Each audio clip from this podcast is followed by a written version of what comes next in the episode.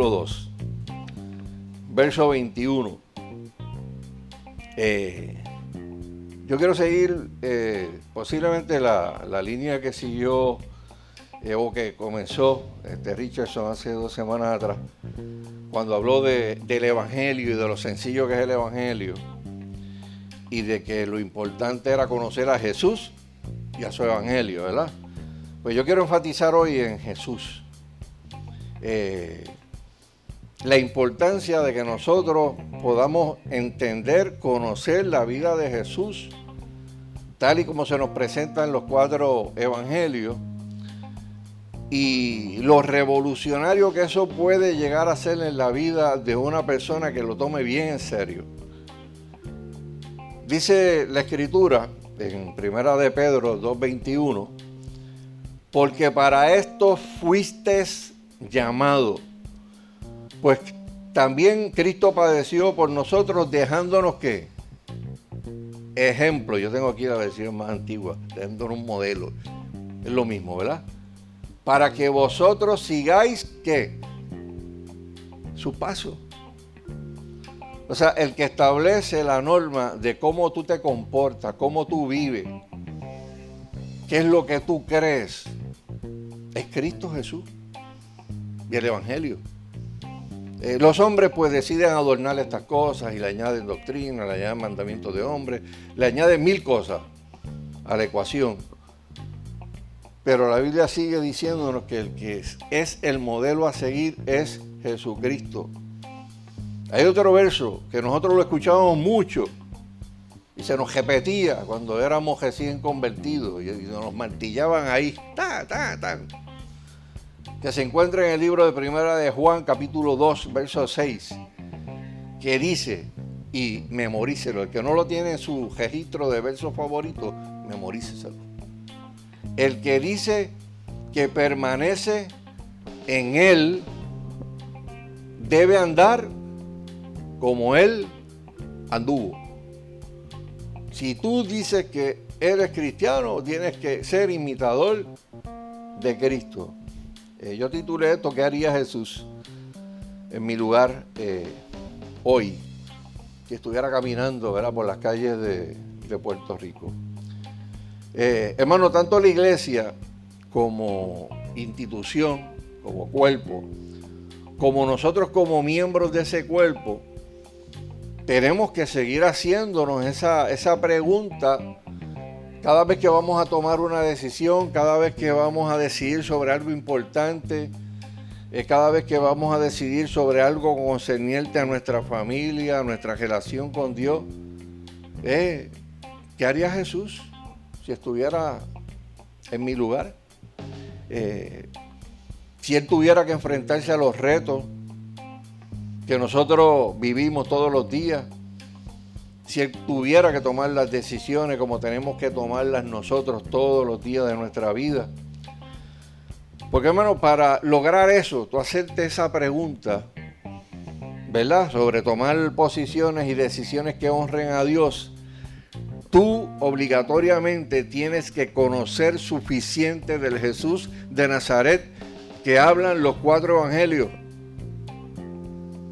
Ah, no, pero es que esas historias se repiten y se repiten en cada uno de ellos. No, cada uno de los, autores de los cuatro evangelios da unas perspectivas distintas, diferentes, que enriquecen. Aunque sean los mismos milagros, sean las mismas historias que son narradas en, en esos cuatro evangelios. La esencia de lo que es el discipulado es seguir a Jesús es seguir a Jesús para nosotros los creyentes, ¿verdad? Podemos meter en un osterizer o podemos hervir en una olla todas las explicaciones teológicas del mundo, de cómo es que uno debe vivir, cómo uno debe comportarse, qué, doctrinas uno debe de seguir. Y siempre saldrá una verdad a la superficie y es que el cristianismo no es otra cosa que seguir a Jesús. Simple y sencillo. O sea, lo que pasa es que el hombre aquí abajo se quiere complicar la vida. O sea, nosotros somos expertos complicándonos la vida. Y, de, hecho, con toda la información que hay, eh, a veces uno, uno mira en el internet y hay locuras publicadas, pero una cosa bestial. Y hay gente que le encanta todo eso y a veces le encanta meterse más en lo que era de esa que meterse en la palabra. Y termina con un revolú este, en, la, en la mente. O sea, nosotros decimos que somos sus discípulos. ¿Y qué hace un discípulo? Un discípulo trata de entender e imitar los valores y el comportamiento de quien es su maestro. Eso, ese es un discípulo. Nosotros, los que llevamos más tiempo, los old timers aquí, ¿verdad? Eh, fuimos bien afortunados en vivir en un tiempo donde se estimulaba mucho la lectura. Eh, o sea, eh, mire, usted si usted no sabía leer, le enseñábamos a leer. A la catacumba llegó gente que no sabía leer. Y se le decía, mire, tú quieres estar aquí, tú tienes que aprender a leer, porque lo primero que tienes que leer te tapa tapa es la palabra. Y todo el mundo tenía libritos, o sea, testimonios, iban a las librerías, compraban. Y tú veías un nene de 14, 15 años eh, o de 10 años allá de Falito Rech, del caserío allá en, la catacumba donde de Bayamón, que ya a una edad tenían un vocabulario, que, no era el vocabulario de, un niño de esa edad. Y era porque había leído. Y las cosas que leían eran cosas impactantes, testimonio de lo que Dios estaba haciendo en diferentes lugares, y lo llevaban a los cultos, lo compartían. Eh, se hacía un énfasis, obviamente, principalmente en la palabra de Dios. Pero también se le decía a la gente, mira, aquí hay unos libros, ¿verdad?, que históricamente han bendecido a muchos, a miles, a millones de creyentes a través de la historia. Eh, tú te lo tienes que leer. Mire, yo me leí el, el del Peregrino en, un español de eso, parecido a como escribieron el Quijote de la Mancha, aquello, era insufrible de, de y, una cosa. Y me lo leí así, y me lo gocé y me lo disfruté. Ahora no, ahora usted lo tiene bien moderno, bien nice. Hasta películas bien chévere, ¿verdad? Para, para los mileniales, los que tienen este déficit de atención, que necesitan cositas rápidas que las puedan ver y las puedan bregar. Este, nosotros teníamos lo mismo en los 70, pero decíamos que eran inquietos. pero eran condiciones, obviamente, pero, pero la gente aprendió a superar hasta condiciones leyendo, haciendo disciplina. Disciplina, ¿verdad?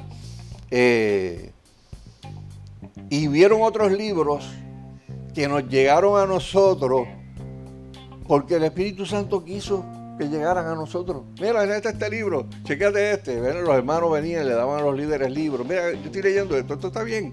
Este, porque quería, ¿verdad?, asegurarse de no leer una herejía y qué sé yo. Eh, y a veces pues nos tocaba a nosotros leer una cosa para después decirle si eso está, está chévere. Eh, y hay un librito, yo quiero que lo pongan ahí. Eh, si, si, pudieron poner, ¿no pudieron bajar la fotografía? No, ok. Pues la tenía ahí para que la vieran y se la gozaran, pero está bien. Este, eh, en otro momento, es más, lo voy a ponerle en el chat, lo pongo en el chat después. ¿Cuántos de los que están aquí se leyeron el libro en sus pasos? Levanten la mano, en sus pasos. Aquí, ah, pues mire, hay una asignación. Léaselo, ¿verdad? Porque los que, ¿verdad? Son más eh, de menudo para acá, ¿verdad? Este, y no voy a mencionarlo. pero de menudo para acá, léanse en sus pasos, en sus pasos. Autor eh, Charles Sheldon, en el español es Carlos Sheldon.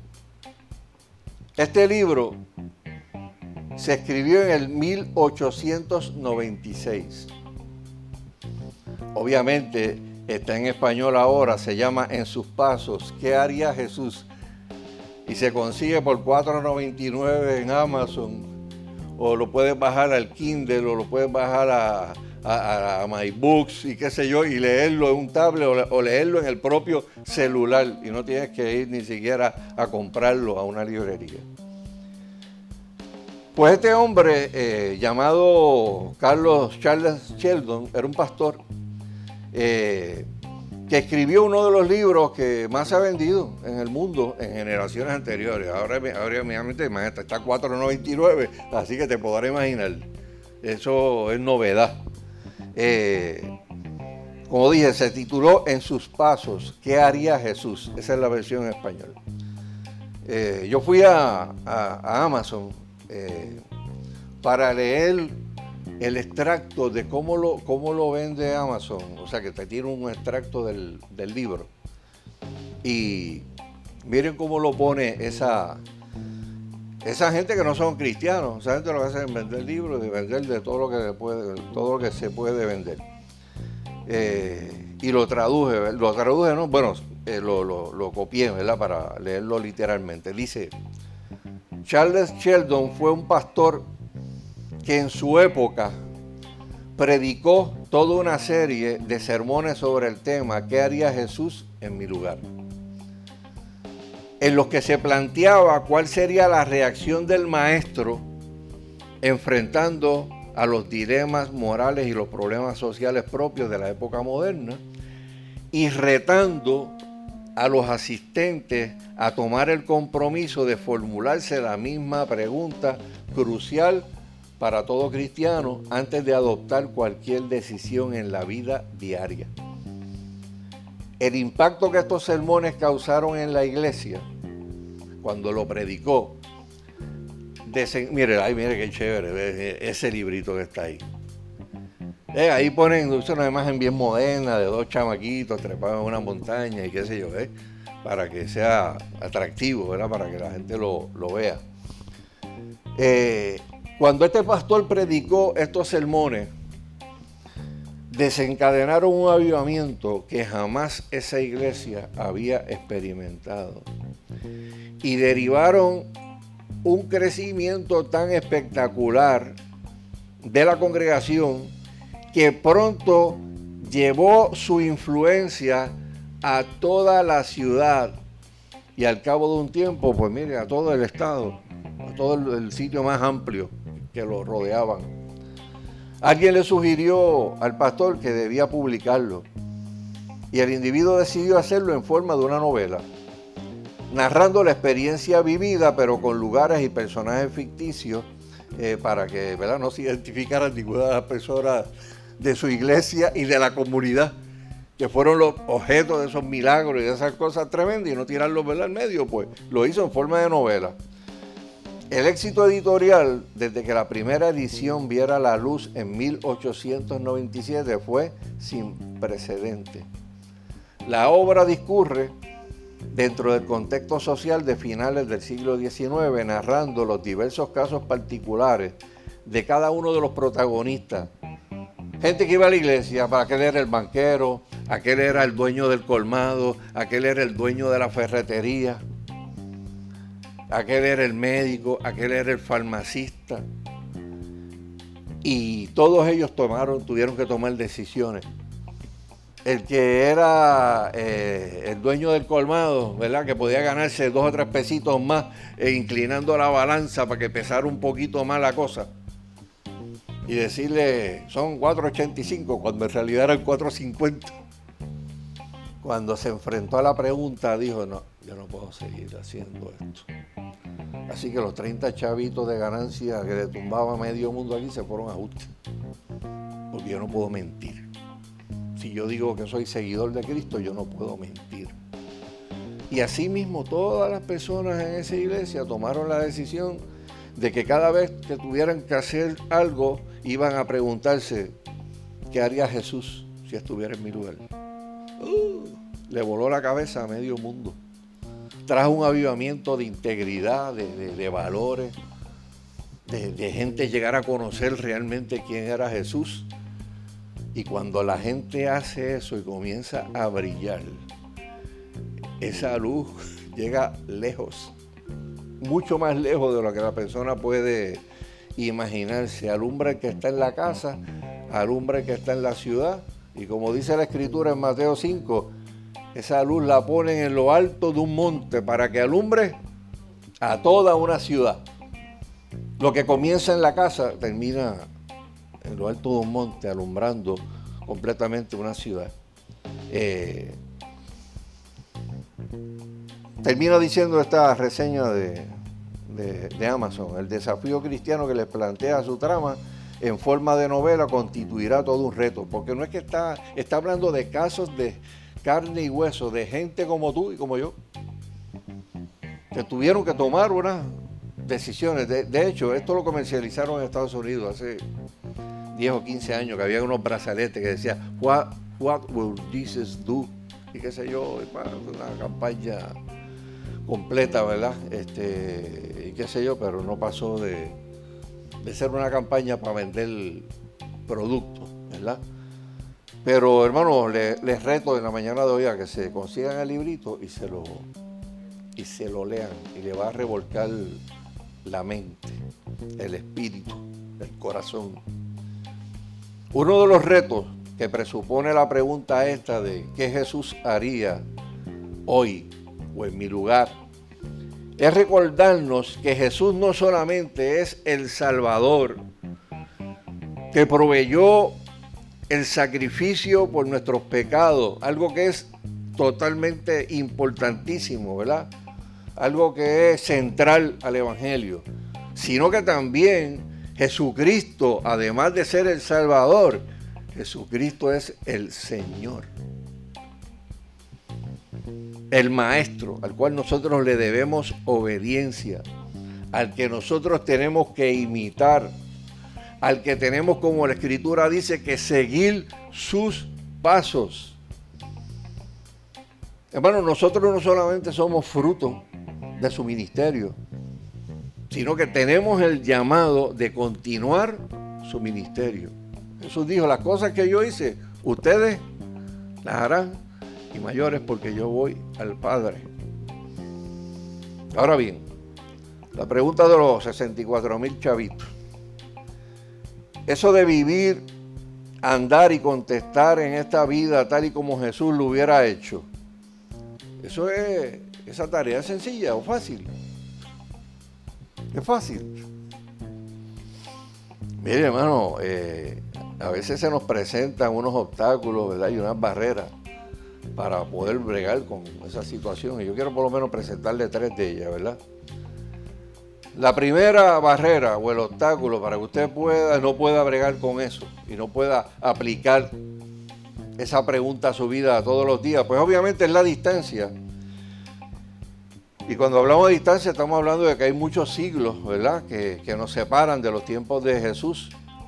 Y tal vez no todas las preguntas del siglo XXI aparecen en los cuatro evangelios contestadas específicamente. A veces usted ve inclusive en la Biblia que hay principios que usted puede aplicar para contestar una pregunta.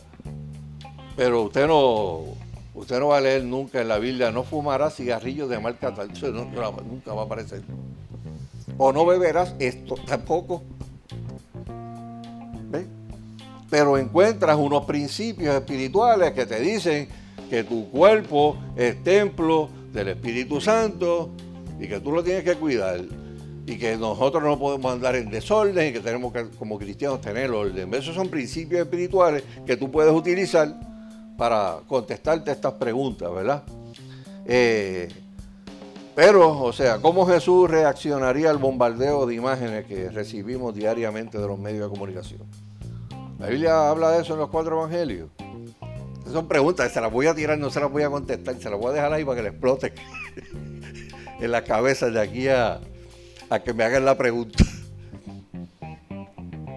¿Qué uso le daría Jesús al Internet y a la tecnología moderna si Cristo estuviera caminando ahora mismo por aquí?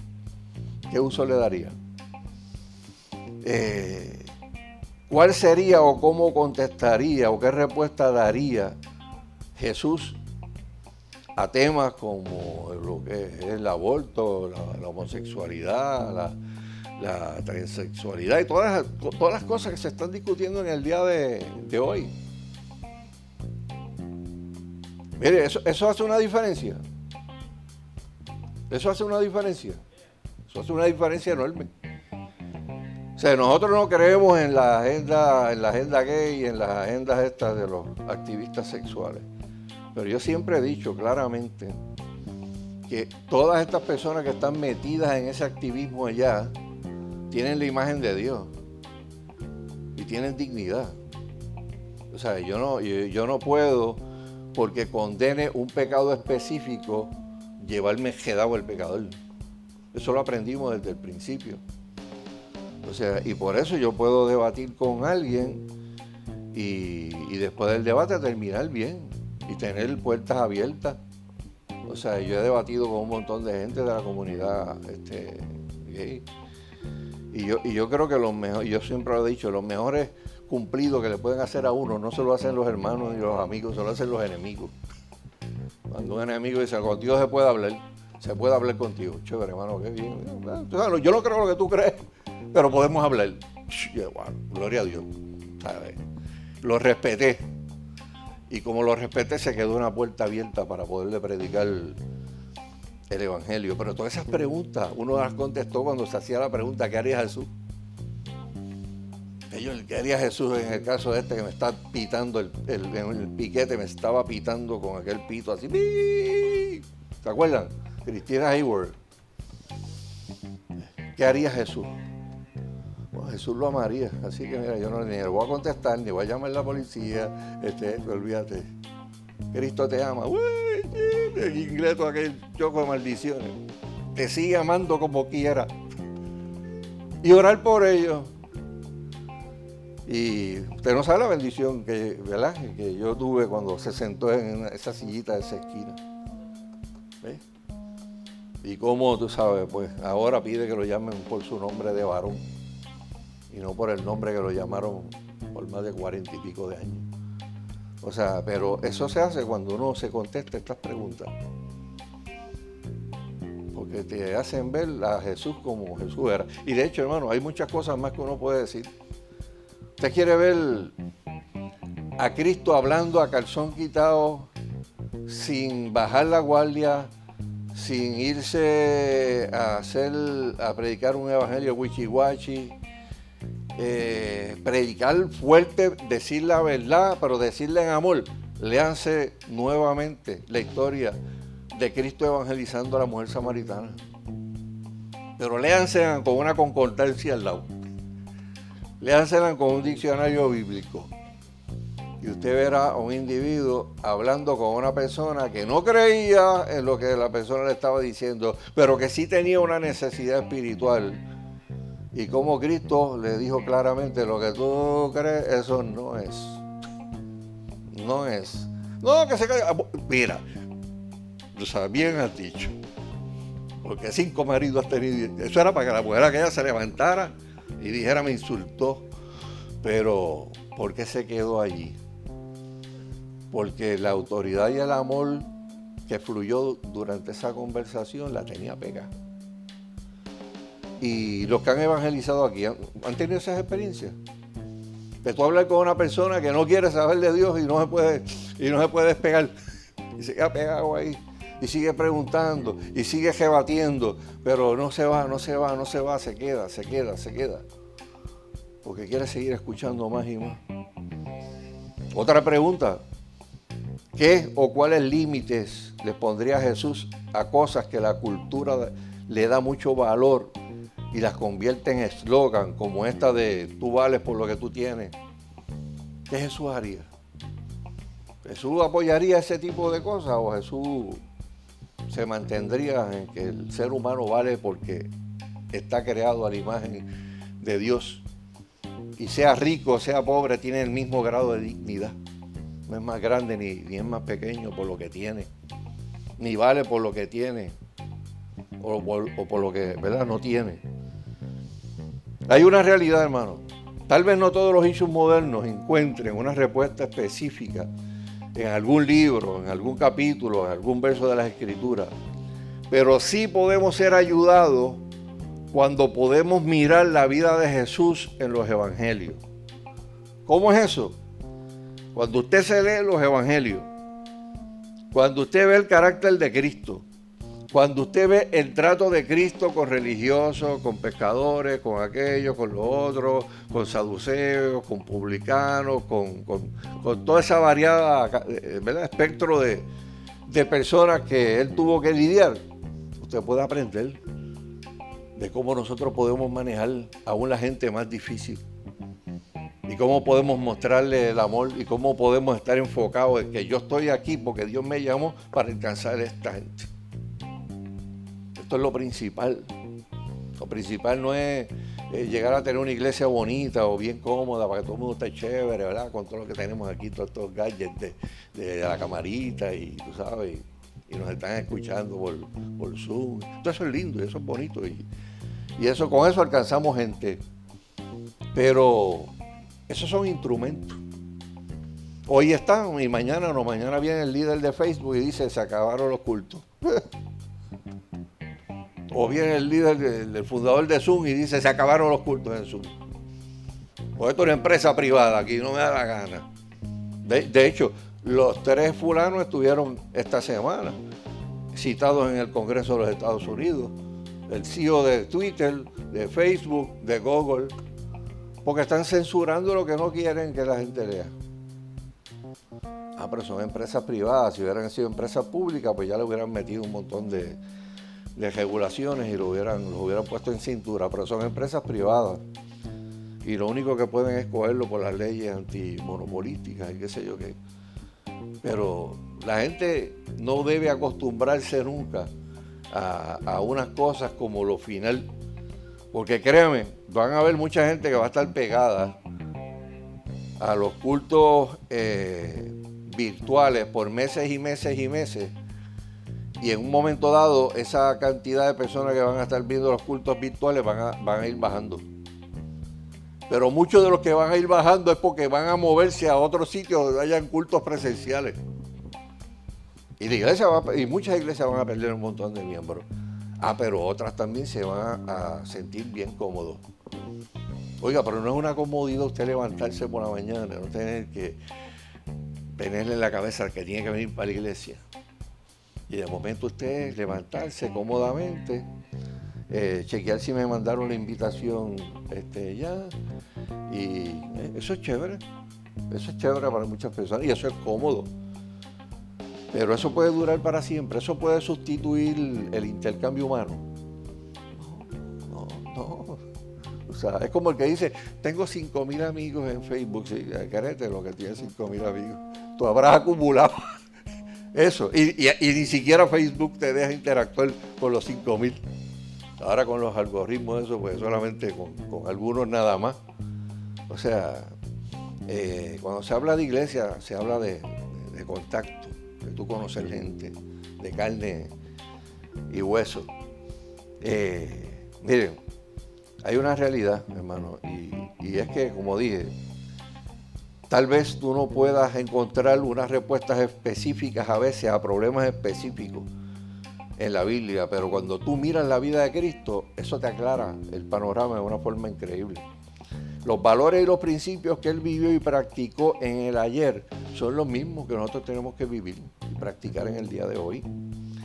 Y si nosotros queremos vivir como Jesús y queremos romper esa barrera de la distancia para poder decir claramente qué es lo que Jesús haría en mi lugar, tenemos que ser bien cuidadosos de no bautizar a Jesús dentro de nuestra cultura. Hay uno de los puntos de la catacumba que dice que hay que separar la cultura del evangelio. Eso ya, pues ya por un tiempo desaparecerá o quieren desaparecer. Pero, pero la realidad es que, mire, eso, es una realidad. No podemos tenemos que separar el evangelio verdadero de lo que son las concepciones de la, de la cultura moderna. O poniéndolo más sencillo para que lo puedan entender mejor tú no puedes fabricar a un Jesús a tu medida. Eso es sacar el Evangelio de la cultura. Si Jesús viviera en el siglo XXI, yo creo que Jesús sería como yo. Y entonces ahí pues entran todos los yo de todo el mundo. No, Jesús sería un buen independentista como yo.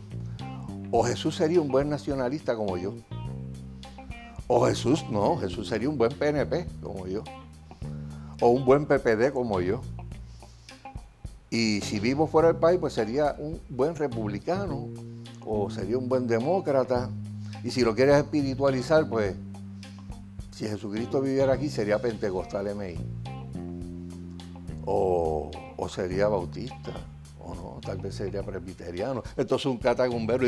No, sería catacumbero. Tampoco. ¿Dónde se congregaría Jesús si estuviera yo sé dónde no se congregaría, pero eso no lo puedo decir por Facebook.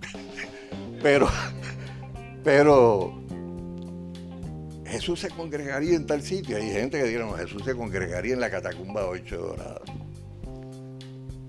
Eso no funciona así.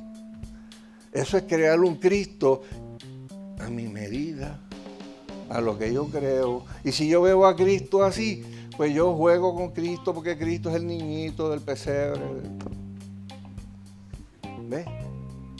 Y entonces no puede ser mi Señor. No puede ser la persona que me dice, tienes que hacer esto. O te llamé para esto. Como le dijo al apóstol Pablo, mira, te estoy levantando para que tú veas lo que, lo que vas a tener que sufrir por el Evangelio. Un llamadito como para uno salir cogiendo. Ve, yo me acuerdo, yo me acuerdo en la playa de Vega Baja. Estaba Chipi, pues, que fue el primer pastor de la congregación, pues ya estaba pensando, ¿verdad? Pues en irse. Y entonces, pues esto pues, estaba, el pastor pues estaba en la línea de sucesión. Y ella le a Ricky, mira Ricky, vamos a ayunar para allá, para, la playa, hermano, porque, porque está fuerte. Te tengo que tomar una decisión. Y nos fuimos para ahí, hicimos un ayuno de varios días allí. Eh, imagínese usted que venga alguien, se le prende al frente y le dice, y le diga a uno, pues, sí, te, envié para esto. Te envié para esto, pero quiero que sepa que te voy a enviar un pueblo rebelde. y cuando comiences a hablar no van a querer, no van a querer escuchar. Y yo decía, ¿qué es esto? Eh, Después dije, bueno, si el Señor me lo dijo, yo me tiro y hago lo que, lo que tenga que hacer. O sea, porque hay gente que piensa que cuando el Señor habla o llama a alguien al ministerio es para que te voy a llamar para mandarte a dos calles de Disney World a evangelizar. Tienes que mudarte de dos semanas. Tú sabes, hay uno de los bulevares que está al lado. Eso no es así. Hay gente que Dios está llamando ahora para predicarle a los musulmanes y saben que el llamado puede terminar en muerte. Hay gente que aquí en Puerto Rico que está ministrándole a comunidades pobres y todos los días tiene que pasar por el jebolú de, que no llegó esto o que pidió esto al gobierno y no le llegó. Y ve una gente con necesidad y ve a aquel con la casa cayendo, si le prometieron que le iban a dar tal cosa para hacer esto y no, no aparece. Eso aparece, eso ¿verdad? ocurre todos los días en nuestro país. Pero si tú quieres escuchar la voz de Dios y tú ser un imitador de Cristo Jesús, tú tienes que estudiar los evangelios. Tú tienes que escuchar esas cuatro voces distintas de Mateo, de Marcos, de Lucas y de Juan y tienes que escuchar sus interpretaciones, sus aplicaciones y ver cómo eso que se enseñó y se escribió y tiene toda esa antigüedad que tiene, tiene implicaciones para mí en el día de hoy, tiene implicaciones para la iglesia en el día de hoy. Una segunda barrera, hermano. Era la primera, una segunda barrera de tres. En poder contestar eh, con el que Jesús ¿verdad? haría en mi lugar hoy. Envuelve el que nosotros tenemos que tener disciplina espiritual. Tenemos que tener disciplina espiritual. Para poder seguir los pasos de Jesús, tú tienes que tener una vida total y completa con Jesús y para Jesús. Porque de eso se trata la consagración, de eso se trata la santidad. Apartado de para te apartaron de algo y te consagraron para algo. Y eso nosotros lo entendimos al principio, clarito, clarito. Por eso era tan fácil. Y eso todavía es fácil, ¿verdad? Para el que se convierte de verdad. Todas esas ataduras que tenía, o muchas de las ataduras, de momento, ¡boom! Yo me acuerdo, me acuerdo de, de Chippy todavía. Se convierte en un. Se convierte un viernes o un sábado. Eh, una actividad evangelística, levanta la mano, yo quiero aceptar a Cristo. Y me dicen, tienes que buscarlo a la casa. Tienes que buscarlo a la casa allá a Bayamón. Y pues yo llego allí, toco bocina, no sale a nadie. vamos a ver, sigue, vamos a seguir insistiendo. Y la persona me dice, mira, me he levantado hoy por primera vez en años sin deseos de fumar marihuana. Aquello desapareció. Y estaba flochando, mientras estaba ahí, este, cuando oí la voz, estaba flochando todo lo que quedaba. Por el baño abajo. Decía, es increíble. Años y años con un hábito. Y me levanto en el día de hoy y ya no tengo deseo de eso un milagro de esto. Hay otra gente, ¿verdad?, que, están atadas y se, toman un tiempo, ¿verdad?, en que esa atadura se pueda romper con ayuno y oración, pero en ese caso fue instantáneo. Y entendió claramente, claramente, o sea, no, no, Dios me, Dios me llamó, eh, Dios tiene cosas tremendas para, para mi vida, y de ahí para abajo eso era una conexión completa y diaria con el Señor, una dependencia total de Dios. Y yo lo he testificado la primera vez que fue la primera vista, los milagros.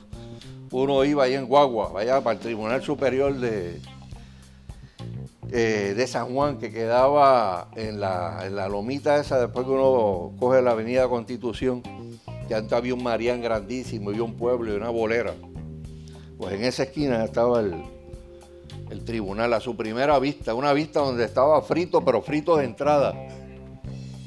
Y, fuimos allí, vamos a orar para que ese juez Dios toque su corazón y te den una oportunidad, mano, y no, y no te encierren y, te puedan dar la oportunidad de seguir estudiando.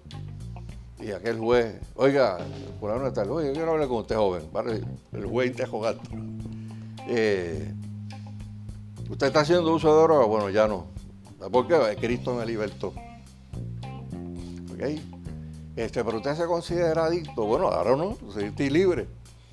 Ah, ¿Y cuántos cigarrillos ustedes se fumaban al día? El tipo dijo como. Bueno, el tipo dijo una cifra que yo no me acuerdo, pero me caí de espalda cuando lo oí. yo, yo, sé que dijo algo de más de 30. Y el juez dice, pero usted no piensa que usted es adicto. si usted, sí, bueno, nuestro honor, pero es que eso era antes de. Antes, ahora mismo nada. Eh, oiga, y, le, tiró un par de cosas de la, de la, de la fe. Entonces usted está tomando bien en serio esto de la religión. Súper en serio. Y tiene gente que lo busque y se adventura. Sí, aquí hay gente, vengo aquí con alguien, pam, pam, pam. Y cuando ese juez lo mira y le dice, mire, yo creo que usted, yo creo que usted es honesto. Le voy a creer. Y le voy a dar la oportunidad que siga estudiando. Y, yo sé que Dios sigue contestando ¿verdad? esas oraciones, lo vemos en los chats, cuando la gente presenta oraciones y Dios hace milagros. Pero había ese, ese compromiso total y genuino con seguir a Cristo como el Señor de nuestras vidas. Eh, la vida cristiana no se trata de comportarse como Jesús solamente en momentos determinados, cuando uno tiene mucha presión o cuando lo están, cuando lo están guachando a uno. ¿Sabes lo que es guachar?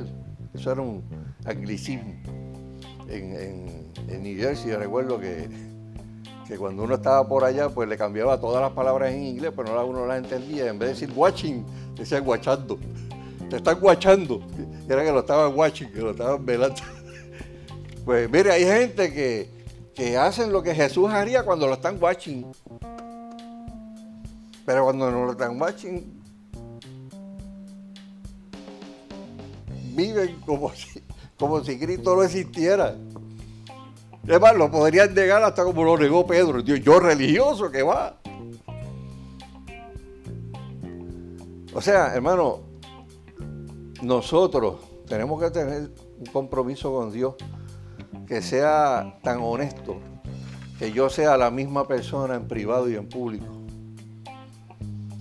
El comportamiento que yo despliego en público y que dicen, ah, mira qué chévere, esta persona vive bien chévere, es el mismo que tú despliegues en tu casa en tu comunidad. El vivir una vida victoriosa, el hacer las cosas correctas, es el resultado de lo que tú eres y vives cuando tú no estás bajo presión, cuando nadie te está observando. Y yo pregunto, hermano, ¿es fácil engañar a la gente? ¿Se puede coger de bobo a la gente en esta tierra? Ah, una facilidad increíble. Hay gente que tiene doctorado en coger de bobo a la gente. Y meten unos embustes que, que, que la gente se los cree, pero a nivel de que le entregan casas, este, cuentas de banco, eh, cosas bien, bien terribles. Se puede tener una apariencia de piedad y tener un monstruo por dentro también. ¿Cuántas personas uno no ha visto en 47 años, verdad? Seguir a Jesús tomando las decisiones que honran a Dios día a día, de día a día, de momento a momento, tiene que ser el fruto de tú tener una comunión constante con Él. Tenemos que estar dispuestos a orar. Tenemos que estar dispuestos a leer la Biblia. Tenemos que estar dispuestos a vigilar cuando hay que vigilar. Tenemos que tener esas disciplinas espirituales que nos acerquen a Dios y que nos mantengan al ladito del Maestro. Alguien una vez decía que los que están cerca del corazón de Dios son los que escuchan los anhelos del corazón de Dios, los que están cerquita. Eh, los que se atreven a hacer, los que se la juegan fría por conocer la, voluntad de Dios. De hecho, en el Antiguo Testamento hay una, hay una historia, ¿verdad? En donde el rey David estaba ahí medio chavado, con una sed bien brutal y yo, ay bendito, si yo pudiera beberme un poquito de agua del pozo. Ah, respiró. Y vino uno de los soldados y se metió por las líneas enemigas para traerle ese poquito de agua. Cuando el tipo le trajeron el vaso de agua, y yo, ¿de dónde viene eso? De tal sitio. ¿Que tú hiciste qué? Y la derramó en sacrificio. Y yo, no puedo tomar eso. ¿Por qué? Bueno, porque lo amaba, amaba a David. Y no había ningún sacrificio para él en conseguirle ese anhelo del corazón al rey que tanto amaba. De la misma manera, si tú estás cerca del corazón de Dios, tú vas a escuchar la voz de Dios. Pero si tú estás lejos del corazón de Dios, tú no vas a escuchar la voz de Dios. No vas a escuchar. No vas a escuchar el ruido de este mundo, las presiones, de todas las formas, familiares, eclesiásticas, de todo. Pero estar cerquita del corazón de Dios porque tienes comunión con Él. Porque Él es la palabra y esa palabra te comunica. Y, es como si estuviera el Señor ahí al ladito hablándote, interpretándote eso que tú lees. Eh, hermano, no podemos vivir, pensar y actuar el 99% del tiempo como el mundo lo hace y tomar decisiones en el 1% restante para él. Es como si alguien le dijera, bueno señor, yo te consulté la compra de mi casa hace 47 años atrás. Pero ahí para abajo, pues, yo he tomado mis decisiones, ¿no? O sea, yo tengo que consultar a Dios todos los días, aún en decisiones que yo pienso que son bobas. Y tal vez alguien diga, ay, pero mira este, tú sabes que consultándole todo a Dios. Ah, o sea, yo reconozco mi debilidad y sé que le tengo que consultar todo a Dios porque me puedo equivocar. Porque hay circunstancias del mundo que, pueden torcer las cosas. Y si no estoy cerca de Dios que me dé el discernimiento para decir, por este camino no es, es por este. Voy a, voy a perder. La tercera y última barrera que uno debe vencer para poder contestar y vivir ese, qué es lo que Jesús quiere que yo haga hoy es la misión de que vivir la vida cristiana es todo un reto. Que esto no es Pitches and Cream, ni es Disney World. ¿Eh? ¿Por qué yo digo esto, hermano? Porque hay un evangelio que es el evangelio del feeling good. Ese es el, quinto evangelio, el quinto. El evangelio del feeling good. El evangelio te dice que tú, olvídate, tú sabes, que tú entraste aquí y te convirtiste en creyente y de ahí para abajo Hollywood. Es millonario te vas a convertir. Y le predican a la gente que todo va a salir bien, que todo va a salir bien. Que no van a haber pruebas y que si viene una ni la vas a sentir. Y, y eso es cierto, hermano. La vida cristiana es una carrera de maratón. Una carrera donde se tiene que, donde tiene que haber preparación, donde hay sudor, donde hay dolor, donde hay agonía y tiempos en que ese corredor siente un malestar general tan y tan grande que dice, me quito, no puedo.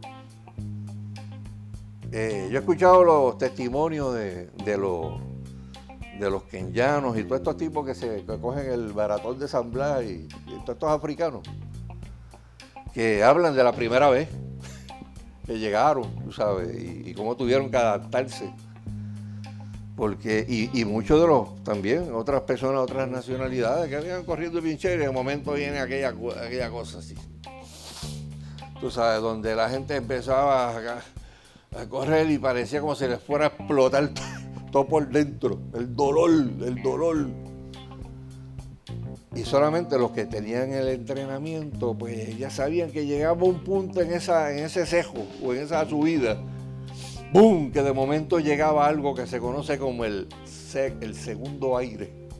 ¡Boom! Y los pompeaba.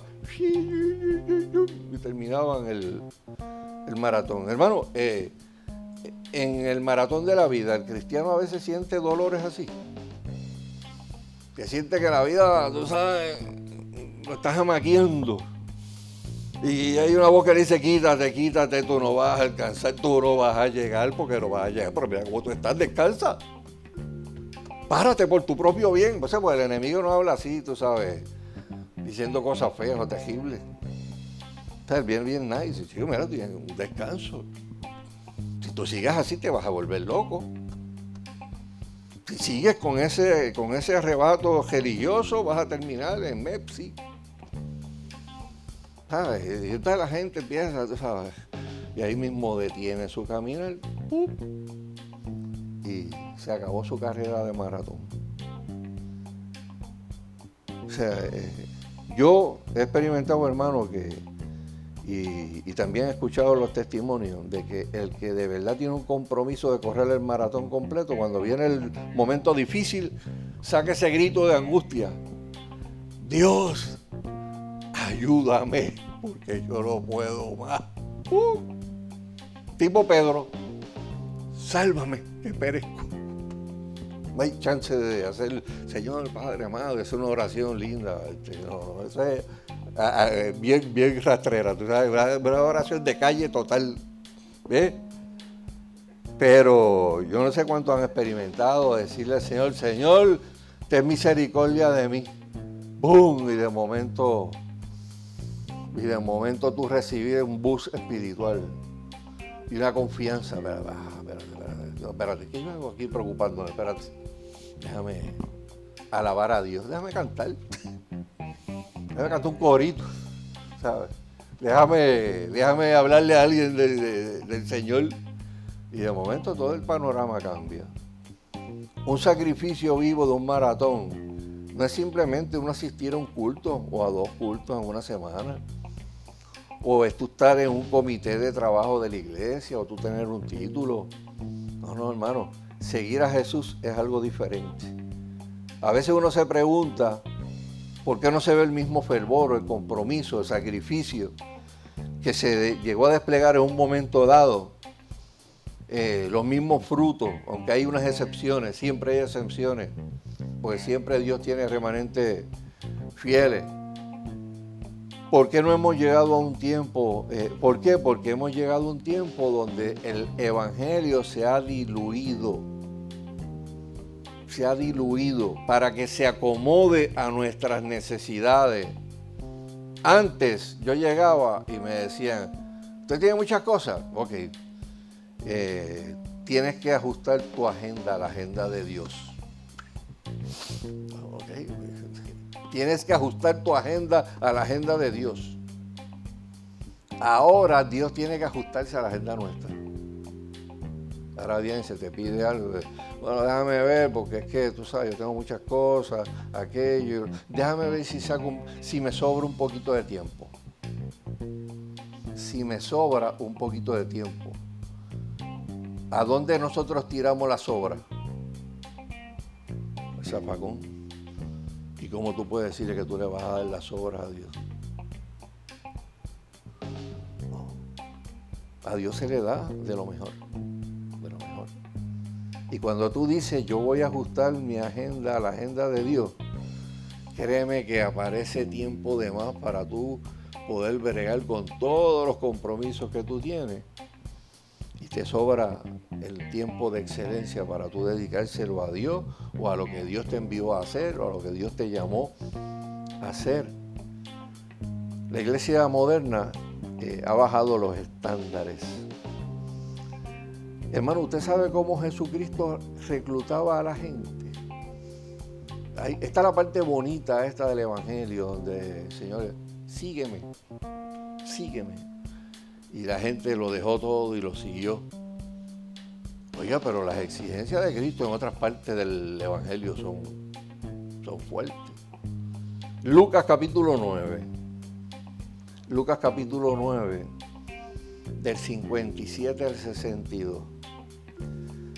Yendo ellos, uno le dijo en el camino, Señor, te seguiré a donde quiera que tú vayas. Y le dijo Jesús, las zorras tienen guaridas y las aves del cielo nidos, mas el Hijo del Hombre no tiene donde recostar la cabeza. Y dijo a otro, sígueme.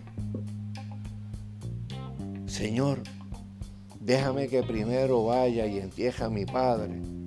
Y Jesús le dijo, deja que los muertos entierren a sus muertos y tú ves y anuncia el reino de Dios.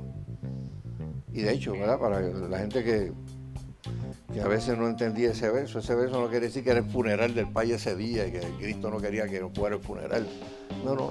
Lo que implicaba eso de deja que yo entierre a mi padre es, Señor, yo te voy a servir. Pero después que se muera el viejo, quiero cuidar al viejo, después que el viejo se muera, pues entonces yo vengo y soy discípulo en otras palabras, si el viejo duraba 10 años, 20, 15, pues eso es lo que yo me iba a tardar para después venir a servirle. Y Jesús dijo, deja que los muertos entierren a sus muertos. Tú ven y sígueme. Entonces también dijo otro, te seguiré Señor, pero déjame que me despida primero de los que están en mi casa. Y Jesús le dijo, ninguno poniendo su mano en el arado mira hacia atrás es apto para el reino de Dios. Eso es un llamado fuerte. O sea, los otros discípulos fue más nice. Sí, sígueme, y Pedro lo dejó todo aquello. Y, uh, pero hubieron otros también que se acercaron. Pero se acercaron con condiciones. Querían que la agenda de ellos fuera por encima de la agenda del que le decía, sígueme. Y a veces ocurre eso en la iglesia moderna. Hay gente que, quisiera decirle a Dios, no, no, sí, yo sé que tú me estás llamando, pero déjame primero hacer esto y aquello y lo otro. Pues yo quiero ver el mundo. Ah, yo, yo, ¿sabes? Estoy tierno en estas cosas. O sea, yo quisiera ver más cosas antes de, meterme de lleno con, estas cosas de, de Dios. Mire, no hay una bendición, hermano, más grande que, que uno conocer a Jesús desde la juventud. Siempre lo he dicho, hermano, uno, se libra de un montón de heridas de este mundo. Uno se, se libra de tantas cosas que le pueden pasar a uno cuando uno comienza desde bien temprano sirviéndole al Señor. Lucas capítulo 14, Lucas 14, del 25 al 23, otro llamado del Señor. Grandes multitudes iban con él. Uh, montón, ha hecho una mega iglesia. Venía Cristo y allí. Y volviéndose, les dijo, si alguno viene a mí y no aborrece a su padre, a su madre, a su mujer e hijos, y hermanos y hermanas, y aún también su propia vida, no puede ser mi discípulo. Y el que no lleva su cruz y viene en pos de mí, no puede ser mi discípulo. Porque ¿quién de vosotros queriendo edificar una torre no se sienta primero y calcula los gastos a ver si tiene lo que necesita para acabarla? No sé que después que haya puesto el cimiento no pueda acabarla y todos los que lo vean comiencen a hacer burla de él diciendo, este hombre comenzó a edificar y no pudo acabar. ¿O qué rey al marchar a la guerra contra otro rey no se sienta primero y considera si puede hacerle frente con 10 mil al que viene con él contra 20, el que viene contra él con 20 mil? Y si no puede, cuando el otro está todavía lejos, le envía una embajada y le pide condiciones de paz. Así pues, cualquiera de vosotros que no renuncia a todo lo que posee no puede ser mi discípulo. Hermanos, a raíz de estos reclamos, ¿verdad? Eh, ¿Cuántos aquí? ¿Cuántos aquí les interesa ser discípulo de Cristo ante todo lo que la, palabra de Dios dice? ¿Cuántos pueden decir amén? Amén. Lo escucho así bajito. Amén. Está bien. Y espero que los que están allá en Zoom puedan decir amén también. Ser discípulo de Jesús significa cambiar nuestra forma de ser, de ver el dinero, de ver las cosas materiales, eh, de ver la gente que nos rodea, de ver nuestros enemigos, de ver a los que no nos quieren bien. O sea, cambia nuestra forma de ser totalmente. En otras palabras, si tú quieres ser discípulo de Jesús, tienes que estar dispuesto a morir a ti mismo para permitir que la vida de Cristo comience a crecer en ti. Ponemos en pie, hermano. Ponemos en pie. Vamos a hacer una oración. Eh, y si hay alguien en medio de nosotros que necesita oración, no lo voy a mandar a pasar al frente todavía. Todavía seguimos nuestra regla, pero ahí donde está puede levantar su mano y si quiere oración nosotros pues vamos a, vamos a orar por ti porque es ¿verdad? importante que nosotros reconozcamos nuestras necesidades espirituales. Y eso va también para todos los hermanitos que están siguiendo la transmisión ¿verdad? del Facebook Live, aquellos que nos están escuchando de la iglesia local a través del Zoom. O sea, es tiempo, hermano, estamos viviendo tiempos de, de definición. Van pasando muchas cosas que están definiendo muchas cosas, que están definiendo lealtades, que están definiendo la forma en que vamos a ver las cosas, la forma en que vamos a hacer iglesia, posiblemente la forma en que nos van a perseguir pronto. Y tú no sabes cuándo la puerta del arca se va a cerrar. Cuando Dios cierra, no hay hombre que pueda abrir. Hoy es el día aceptable. Hoy es el tiempo de salvación si nosotros supiéramos qué, qué preparativos se están dando en el cielo en este momento para que suenen las trompetas y los redimidos vengan a ser recogidos de los cuatro extremos de la, de la tierra, nosotros estaríamos eh, con un compromiso de, de, llevarle ese evangelio, de seguir predicando aún la gente que nos ha dicho que no, y que no, y que no, y que no, y que no dentro del núcleo familiar, seguir hablando del Señor. Pero no es meramente hablarle del Señor, es que, es que Dios ponga en tu corazón esa, esa pasión, eh, eh, eh, esa cosa que se le mete a alguien por dentro, que le está hablando a alguien que no conoce. Y que esa persona mira a este desconocido que le está diciendo que quiere orar por él, que, que, está dolido por, por, lo que le está pasando. Y la persona dice, pero ¿por qué esta persona está así por mí si esta persona no me conoce, no sé quién yo soy? ¿Y cómo puede decir que va a orar por mí? ¿Y cómo puede sentir algo de, todo lo que yo estoy sintiendo? Hermano, así que se predica el Evangelio. O sea, así nos enseñaron a predicar el Evangelio. O sea, que cuando tú hables es de, corazón, lo que salga de aquí adentro sea del corazón. Porque lo que sale del corazón llega al corazón de la gente, lo que sale de la mente llega a la mente de la gente. Bueno, olvida. Yo quiero que en esta oración usted le pida a Dios, Señor, estamos viviendo tiempos finales, estamos viviendo tiempos decisivos. Señor, coge mi corazón, moldea mi corazón, Señor. Yo quiero que Cristo siga creciendo en mi vida. Yo quiero renunciar a un montón de cosas que me están quitando el tiempo que le pertenece a Él o que me están haciendo olvidar de las cosas que yo sé que son el llamado de Dios para mi vida. Eh, y que esas oraciones nosotros vayamos continuamente delante de la presencia de Dios. Señor, mira, ayúdame a evangelizar mi familia. Ayúdame, Señor amado, con, ese corazón de amor eh, y con una pasión brutal acercarme nuevamente a los miembros de mi familia que todavía no han conocido a Cristo como Señor y Salvador.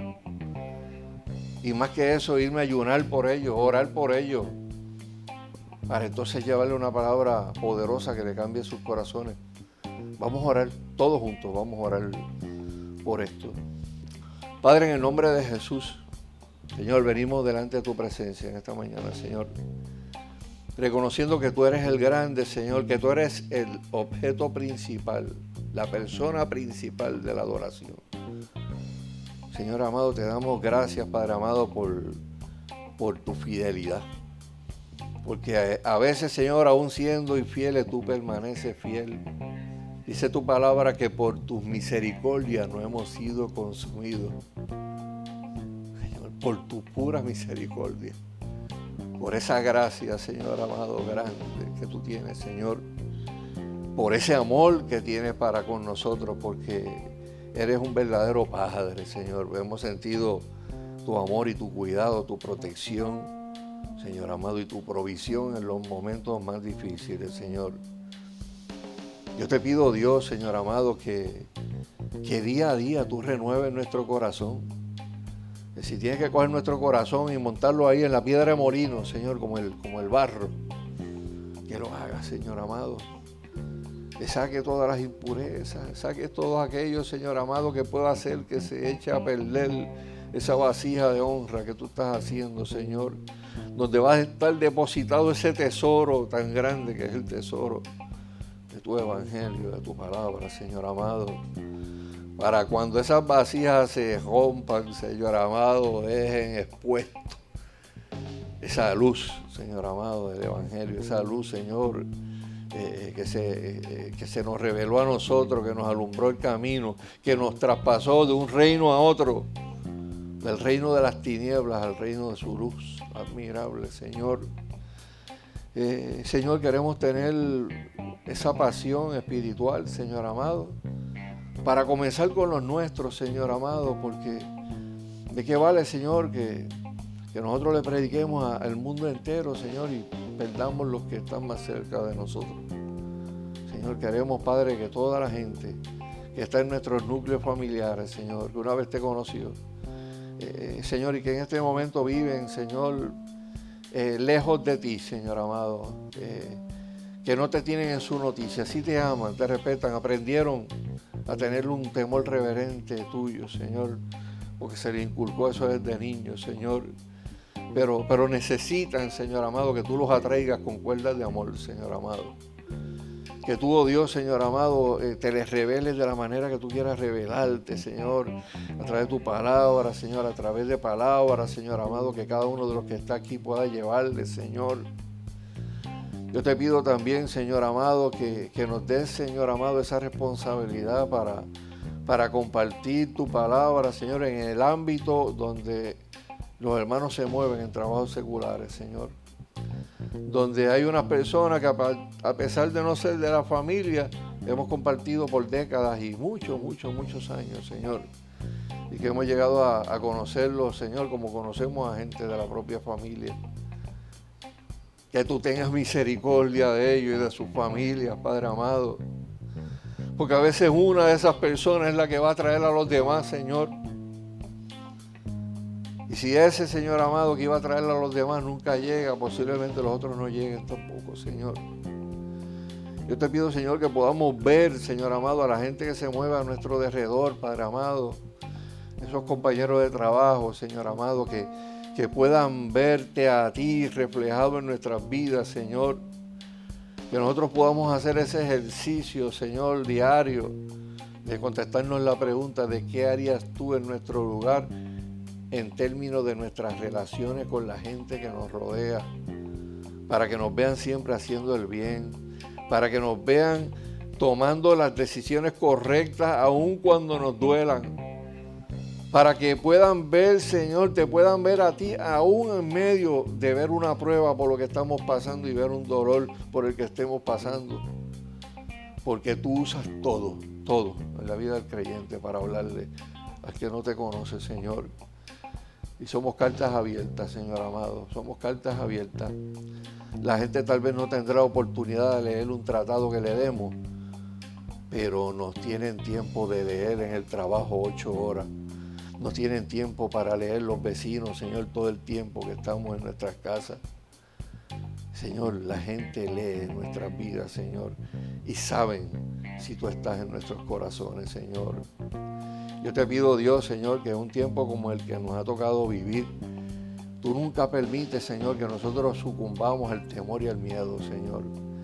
Que seamos responsables, Señor amado, que hagamos las cosas que tenemos que hacer, entiende, de nosotros y de, la, de, nuestros prójimos, nuestros hermanos, Señor. Pero que nunca permitamos, Señor, que el miedo que este siglo quiere imponerle a este tiempo, Señor, histórico que nos ha tocado vivir, nos haga, Señor, salir eh, y encejarnos y olvidarnos que hay un mundo que sigue sufriendo, Señor. Que hay un mundo que necesita desesperadamente escuchar de ti. Te damos gracias una vez más, Señor, por habernos dado el privilegio de estar aquí. Eh, en este lugar, Señor amado, donde nos reunimos las familias de la iglesia, Señor. Eh, bendice a cada uno de los que está aquí, bendice a cada uno de mis hermanos, Señor, que nos está sintonizando, a cualquier amigo, a cualquier hermano, Señor, que pudo haber sintonizado en el día de hoy o que pueda escuchar la retransmisión, Señor amado, del culto. Que tú llegues a su vida, a su corazón y hables, Señor, supla esas necesidades que tiene, Señor. Te presentamos, Padre, a todos los hermanos, Señor, que están siendo, Padre amado, en este momento objeto de cuidado médico, Señor amado, por asuntos del COVID. Yo te pido, Padre amado, que tú sigas haciendo milagros como lo que has hecho esta semana, Señor, eh, en la vida de hermanos que apreciamos tanto, Señor. Gracias por esos milagros que estás haciendo en sus vidas. Y te pido que eso ocurra también en las vidas de otras personas, Señor. Te damos gracias una vez más, Señor, y te pedimos, Padre, que nos despidas, Señor, no, no, no de tu presencia. Nos vamos a ir de este lugar, de este local eh, para pasar el resto de la, tarde compartiendo con nuestra familia. Que tú bendigas, Señor amado, a todos esos compartir. Señor, ayúdanos a, a, compartir la vida tuya, Señor, con toda la gente que nos encontremos. En el nombre poderoso de Jesús te lo pedimos y te damos gracias. Amén y amén. Dios les bendiga a todos los hermanos.